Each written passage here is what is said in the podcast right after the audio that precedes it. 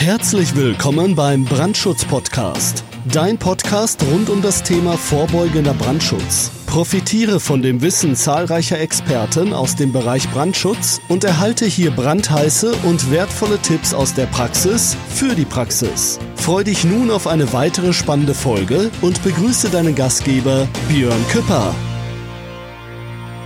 Ja, hallo und recht herzlich willkommen zu einer weiteren Ausgabe des Brandschutz Podcast. Mein Name ist Björn Küpper, ich bin Brandschutzexperte und Brandschutzsachverständiger und ich freue mich, dich auch in dieser Folge wieder begrüßen zu dürfen. Heute mit einem sehr interessanten Thema und ich bin der Meinung, ich möchte auch nicht viel Zeit verlieren. Wir starten direkt und zwar mit der Frage, was darf Brandschutz eigentlich kosten? Hm eine Sache, die ja oft diskutiert wird, wo ich selber oft gefragt werde, Björn, ähm, warum ist das so?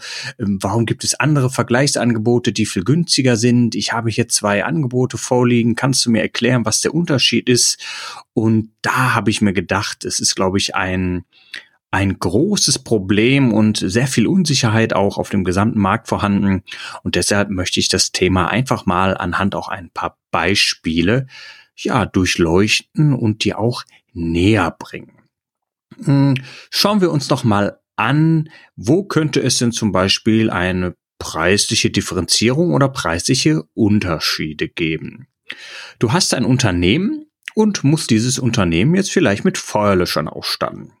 Okay, jetzt hast du vielleicht irgendwie selber ermittelt oder hast es im besten Fall durch einen Experten ermitteln lassen, wie man an diese Zahl kommt.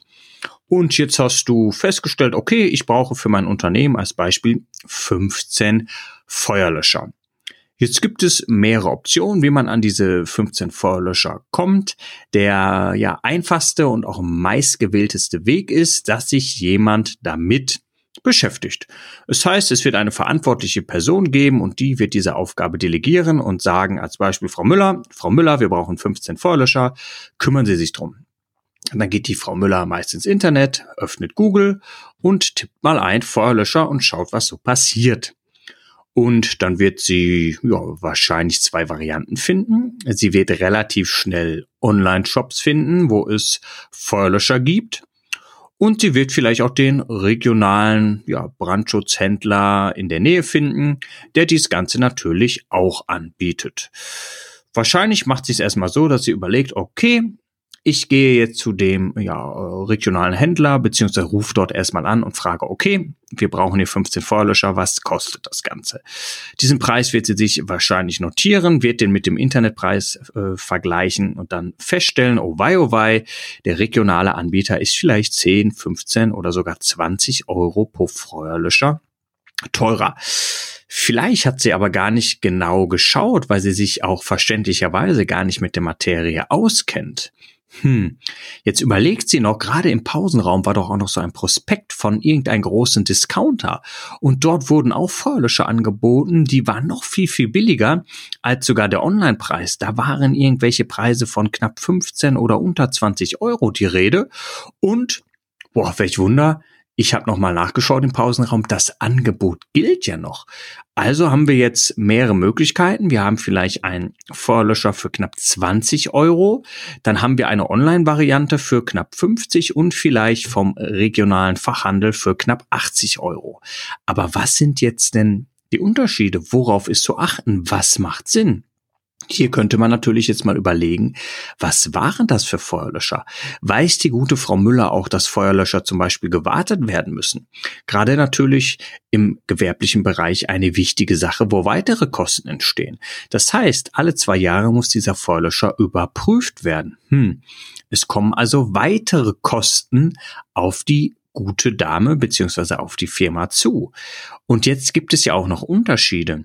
Vielleicht weißt du es, es gibt ja den sogenannten Dauerdrucklöscher, der permanent unter Druck steht, oder den sogenannten Aufladelöscher, wo erst ja der Druck im Löscher erzeugt wird, quasi durch Aktivierung, durch Aufschlagen der Patrone, wenn man den Feuerlöscher benutzt. Das heißt, dieser sogenannte ja, Aufladelöscher steht nicht permanent unter Druck, ist etwas leichter zu warten Und zum Beispiel ist noch ein Unterschied, dass nach zehn Jahren bei einem Dauerdrucklöscher, wo also permanent Druck auf dem Behälter herrscht, dieser nach Betriebssicherheitsverordnung noch einmal geprüft werden muss. Also das ganze Behältnis und auch wieder weitere Kosten entstehen und meist die Prüfung nicht mehr wirtschaftlich ist. Und die meisten Händler sagen, okay, 20 Jahre kannst du unsere Feuerlöscher einsetzen. Das heißt, die Folgekosten oder auch Opportunitätskosten, die die Frau Müller gar nicht im Kopf haben kann, sind auf einmal viel höher. Aber hier hat meist am Anfang der Preis gesiegt. Entweder wird es direkt beim Discounter um die Ecke gekauft und man hat natürlich auch die Anforderungen erfüllt. Vielleicht im schlimmsten Fall hat sie im Discounter, was die Wahrscheinlichkeit oder wo die Wahrscheinlichkeit relativ nahe liegt, hat sie Pulverlöscher erworben. Und der Brandschutzfachhändler, der regionale, hätte ihr Pulverlöscher nicht angeboten, sondern Schaumlöscher. Und wahrscheinlich wäre die Brandklasse C für die meisten gar nicht ja vonnöten gewesen. Und sie hätte da sogar noch den ein oder anderen Vorteil gehabt, weil ich denke, du weißt, dass es schon ein Unterschied ist, ob ich gerade in geschlossenen Räumen einen Pulverlöscher einsetze oder ein Schaumlöscher. Und das sind so Sachen, die die meisten Leute gar nicht verstehen. Und hier braucht man eine vernünftige Aufklärung. Hier muss man aufklären und überlegen, wie kann das Ganze funktionieren. Ähm, nicht immer nur der Preis, der niedergeschrieben, der deklariert ist, ist am Anfang das Wichtigste. Hier muss man den Kunden wirklich an die Hand nehmen und sagen, okay, ja, es gibt günstigere Preise, es gibt bei uns auch günstigere Alternativen aber überlege, das und das und das hängt da dran für mich ein ganz wichtiger Punkt, da oft in der heutigen Zeit auch viele Produkte gerade im Internet zu finden sind. Auf einer Seite natürlich auch relativ leicht vergleichbar sind. Man gibt einen Suchbegriff ein und kriegt dann sehr, sehr viele Anzeigen, sehr, sehr viele Suchergebnisse, was zum Beispiel an Produkte angeboten wird und dementsprechend kann man da ganz, ganz schnell einen Preisvergleich starten, ohne vielleicht genau zu wissen, was dahinter steckt. Und gerade das Thema Feuerlöscher erlebe ich so oft am Anfang mit einer Arbeitsstätte kostengünstig eingerichtet und man schlägt wirklich schnell online zu und holt die günstigsten Pulverlöscher, die man finden kann, bis man natürlich feststellt, dass vielleicht A, Pulver gar nicht geeignet ist fürs Unternehmen, gerade in diesem oft sensiblen Bereich oder im Innenbereich. Und B, stellt man natürlich fest, dass es auch noch Folgekosten gibt, die für erhebliche andere Sachen sorgen könnten. Ein weiterer Punkt, das Thema Brandschutzkonzepte. Und hier trennt sich auch nochmal ganz schnell die Spreu vom Weizen. Es gibt Unternehmen, die kann man vielleicht gar nicht Unternehmen sind, äh, nennen. Es sind Einzelpersonen, was nicht besonders tragisch ist. Aber wenn vielleicht diese Person einen ein Stundensatz von, von 20, 30 Euro äh, nachher hat, dann ist diese Person zufrieden. Nur für dieses Geld kann kein Unternehmen der Welt Mitarbeiter beschäftigen und vielleicht einen Ingenieur einstellen, der dieses Brandschutzkonzept für dich, für euch schreiben würde. Und da ist auch nochmal ein ganz wichtiger Punkt. Brandschutzkonzept ist nicht leicht Brandschutzkonzept. Du kriegst Brandschutzkonzepte, da wird eins zu eins die Bauordnung reinkopiert. Okay. Das heißt für dich wahrscheinlich in der Umsetzung, dass du die, die ja, die höchsten Anforderungen erfüllen muss, die es noch gibt, weil man hat eins zu eins einfach alles reinkopiert, man hat sich dadurch quasi abgesichert. Oder es gibt Leute, Ingenieure, die sich Gedanken machen, können wir irgendwas kompensieren? Können wir vielleicht Sachen anders darstellen, indem wir Ingenieurmethoden anwenden, indem wir eine andere Technik einsetzen, die kombinieren? Können wir vielleicht irgendwelche Sachen ähm, anderweitig aufstellen, also die wir nicht nutzen. Und hier ist ganz wichtig, hier wird nicht die Sicherheit eingeschränkt. Nein, im Gegenteil, hier wird sich vielleicht Gedanken gemacht sogar darum, okay, wenn wir vielleicht eine bauliche Sache nicht so lösen, dafür aber komplett zum Beispiel einen Brandschutzbeauftragten stellen, das komplette Personal als Brandschutzhelfer ausbilden, könnte man Sachen kompensieren. Und da sehen es die meisten Leute auch nicht. Am Anfang wird dann vielleicht ein Brandschutzkonzept auch gerade nach dem Preis bewertet. Okay, hm, der bietet mir dieses Brandschutzkonzept für 1000 Euro an und jetzt machen wir es mal ganz plakativ, das andere Unternehmen für 10.000 Euro. Hm. Ergebnis ist, ich erhalte von beiden Brandschutzkonzept. Das aber jetzt vielleicht diejenigen, die sich mehr damit beschäftigen oder die ähm, es auch schon viel häufiger machen und da noch einmal ein Tipp, frag nach Erfahrungswerte. Frag einfach danach, wie ist diese Erfahrung in ihrem Bereich. Und nicht jedes Unternehmen, was vielleicht äh, gerade Industriebauten sonst nur macht, ist jetzt vielleicht für den Wohnungsbau geeignet oder auch andersrum. Dort einfach vielleicht mal überlegen, mh, wie sind Ihre Erfahrungswerte? Können Sie da mal ein paar Referenzprojekte aufzeigen? Und da denke ich, haben die wenigsten mit Probleme Eher im Gegenteil.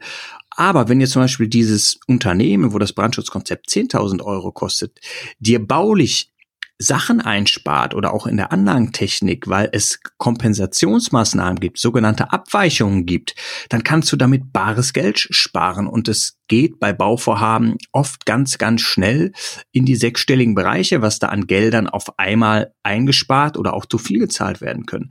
Und da ist die Frage, das Geld, was du am Anfang beim Brandschutzkonzept gespart hast, in der Differenz von 1000 zu 10.000 Euro, kannst du im Hinten raus oder hinten raus wieder mehrfach reinholen.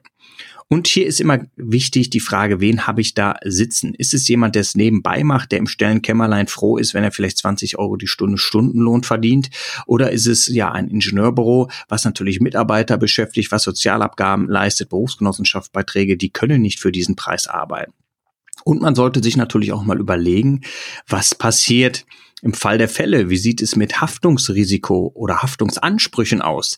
Da ist vielleicht die Frage, wer ist da wie aufgestellt? Und das kann man im Vorfeld natürlich auch mal abklären und anfragen. Also nicht alles, was in erster Linie günstig ist vom Preis, ist auch das Beste, ja, in der finalen Version. Natürlich heißt es nicht, nur weil alles teuer ist, hat immer das teuerste automatisch das Beste oder das gewonnenste. Das gibt es definitiv nicht. Deshalb vergleichen macht Sinn, aber sich auch mal ein bisschen ins Detail reinarbeiten. Was steckt genau dahinter? Und vergleiche ich jetzt im schlimmsten Fall wirklich Äpfel mit Birnen? So funktioniert es dann leider nicht. In meinen Augen ein ganz, ganz wichtiger Punkt, den du nicht außer Acht lassen solltest. Hier wirklich einmal besinn dich auf das Thema, spreche die Leute direkt an, frage nach Referenzprojekten, spreche vielleicht mit anderen Leuten, ob sie Erfahrung haben mit dem Anbieter und vergleiche nicht direkt immer nur den günstigsten Preis und halte dann immer darauf genau Augenmerk, um zu sagen, okay, wir haben jetzt den günstigsten Feuerlöscher äh, für uns und haben da 200 Euro insgesamt gespart, aber die Folgekosten sind viel, viel höher. Oder ich habe jetzt jemand, der ein, ein Brandschutzkonzept für äh, eine ganz gesinge Summe schreibt, die anderen waren alle viel, viel höher, dann überlege auch mal, was vielleicht dahinter stecken könnte. Und das war mir sehr wichtig, das in dieser Folge einmal anzusprechen. Hm. Wenn du jetzt sagst, okay, das ganze Thema Brandschutz ist spannend, dann habe ich noch eine kleine Neuigkeit für dich. Und zwar habe ich auch einen YouTube-Kanal ins Leben gerufen. Denn ich finde, das Thema Brandschutz ist so komplex und mein Ziel ist es halt, das Thema Brandschutz allen näher zu bringen. Nicht nur irgendwelchen Fachplanern, Ingenieuren, Sachverständigen, sondern auch der Allgemeinheit. Denn ich äh, bin mir eigentlich sicher, und so siehst du es, denke ich auch, dass das eine eine Pflicht von uns allen ist, die Welt ein bisschen sicherer zu machen und nicht irgendwie nur durch überteuerte Brandschutzprodukte, sondern auch durch ganz einfache Aufklärung, die jeder von uns leisten kann.